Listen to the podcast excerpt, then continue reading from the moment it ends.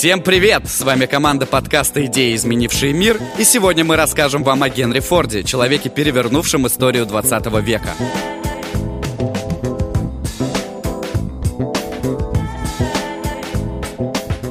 Будучи уже успешным промышленником, Генри Форд говорил «Если юноша решит трудиться, то нет предела тому, что он может достичь».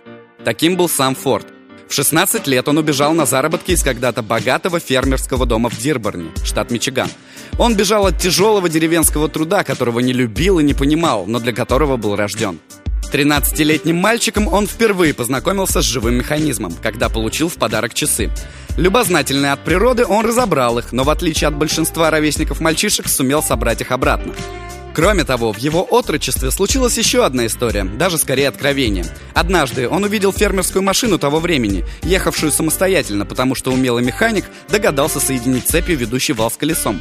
Получилась такая самодвижущаяся моторная тележка, пожалуй, главный прообраз будущих стремлений молодого Генри. Но путь его, как и любой путь к звездам, был тернист. Практическое образование Форда началось в Детройте, где ему пришлось трудиться в сухих доках на стройке стальных кораблей. Там ему выпала заветная возможность работать с двигателями. Решив через три года, что взял все, чему мог научиться в доках, он отправился в родной городок и нанялся ремонтировать машины в компанию Westinghouse, о которой сегодня вряд ли кто вспомнил бы, не встретиться она в биографии тогда еще никому неизвестного Генри Форда.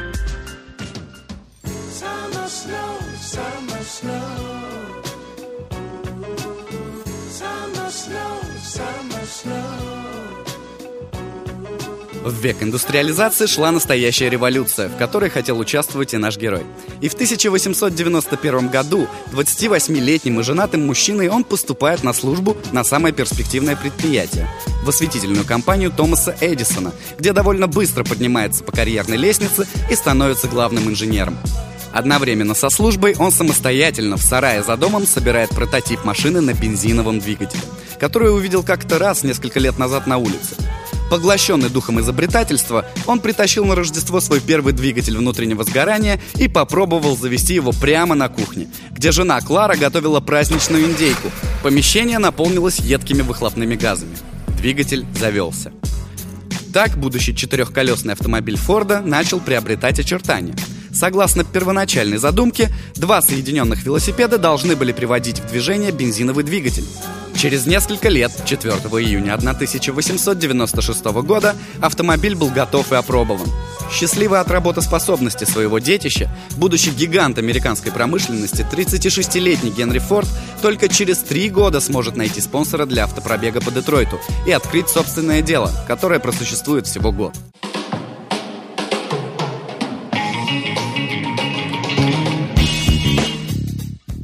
Да, Форд изобрел машину. Но кто не занимался подобным в те годы? И Форд начал думать над тем, как производить столько машин, сколько бы он хотел. И он решил просто увеличить объем производства за счет рабочего пространства. Но на это нужны были деньги. И он занялся созданием гоночного автомобиля, потому что полагал, что гонки – это лучший способ разрекламировать свою автомобильную продукцию. Но гонки увлекли Форда с головой. Так его покинули все спонсоры, которые хотели не гонок, а производства. Эффект был обратный, но Форд не сдался. Он продолжил ставить на гонки и нашел таки новых спонсоров для создания новой компании, которая будет носить название Ford Motor Company. 113 лет назад 40-летний Генри Форд продает свою первую машину, модель А, одному чикагскому дантисту. Успех пришел сумасшедший. И уже через год было продано более 500 машин, и началось производство машин модели «Б», которые были и больше, и мощнее, и, соответственно, дороже. Но Генри Форду неинтересно было собирать машины для богачей. Он мечтал выпускать автомобиль, который сможет себе купить любой среднестатистический американец. И в этом стремлении он был единственным производителем автомобилей. Тогда, когда все производили тяжелые и роскошные так называемые кареты без лошадей для богатых, Форд принялся создавать машину, которая могла бы ездить даже по бездорожью и которую смог бы себе позволить обычный фермер.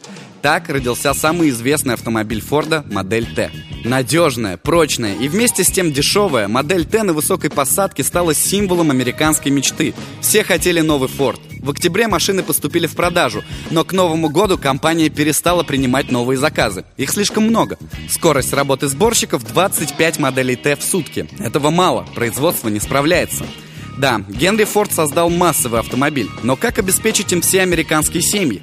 Так, в 1908 году вместе с инженерами Ford изобретает машину непрерывной транспортировки грузов, которая сегодня используется на любом заводе и называется конвейером.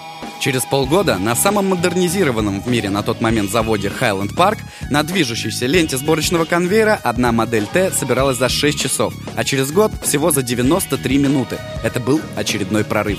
Параллельно с повышением эффективности Ford снижал стоимость продукции на сотни долларов. Практически в геометрической прогрессии росло число покупателей, росло производство, а с ним и количество рабочих мест.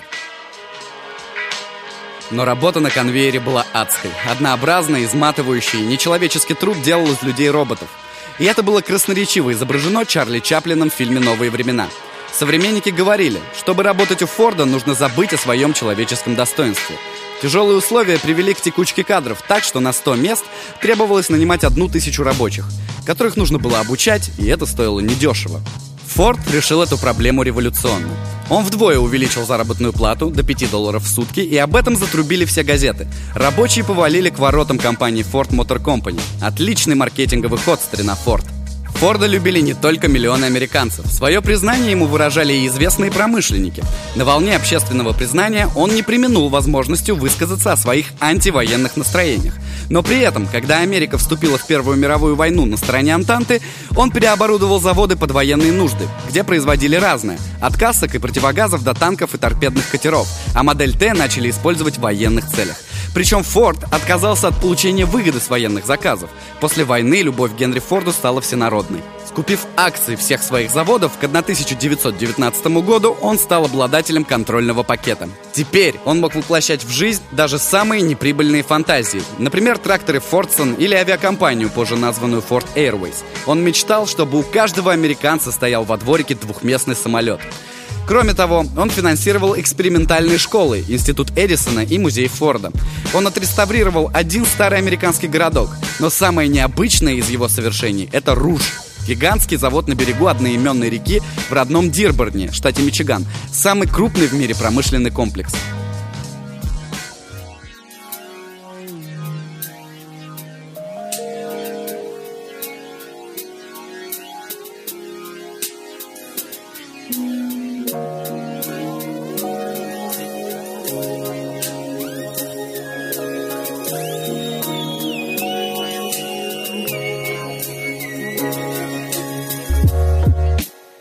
Жесткий, практичный и самовольный бизнесмен, наживший себе немало врагов и друзей, в семье был мягким и внимательным отцом.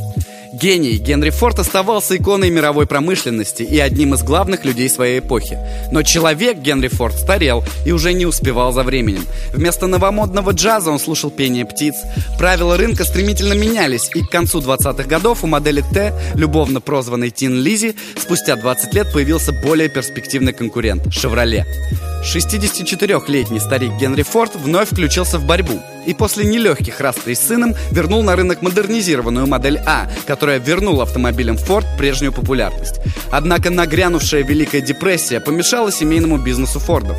Продажи резко упали, Плимут отнял у Форда львиную часть рынка. Но на этом история не кончается. На исходе седьмого десятка удивительный человек Генри Форд поражает мир очередным прорывом – восьмицилиндровым двигателем. Новый Ford V8 развивал скорость более чем 130 км в час.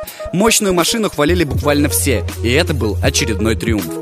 Но годы брали свое. Инсульт в 1941 году не остался без последствий и привел к смерти в 1943. В это военное время Форд изготавливает на заводах бомбардировщики и до последнего старается быть полезным для своей страны и всего человечества. На похоронах автомобильного магната присутствовали десятки тысяч человек. Во время траурного мероприятия власти Детройта попросили всех автомобилистов в знак уважения заглушить моторы.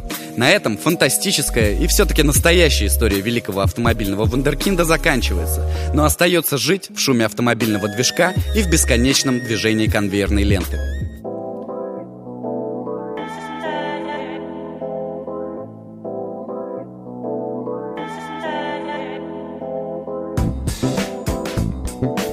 Оставляйте свои отзывы в iTunes, на подкаст.fm и в нашей группе ВКонтакте. С вами была команда подкаста «Идеи, изменившие мир». До новых встреч!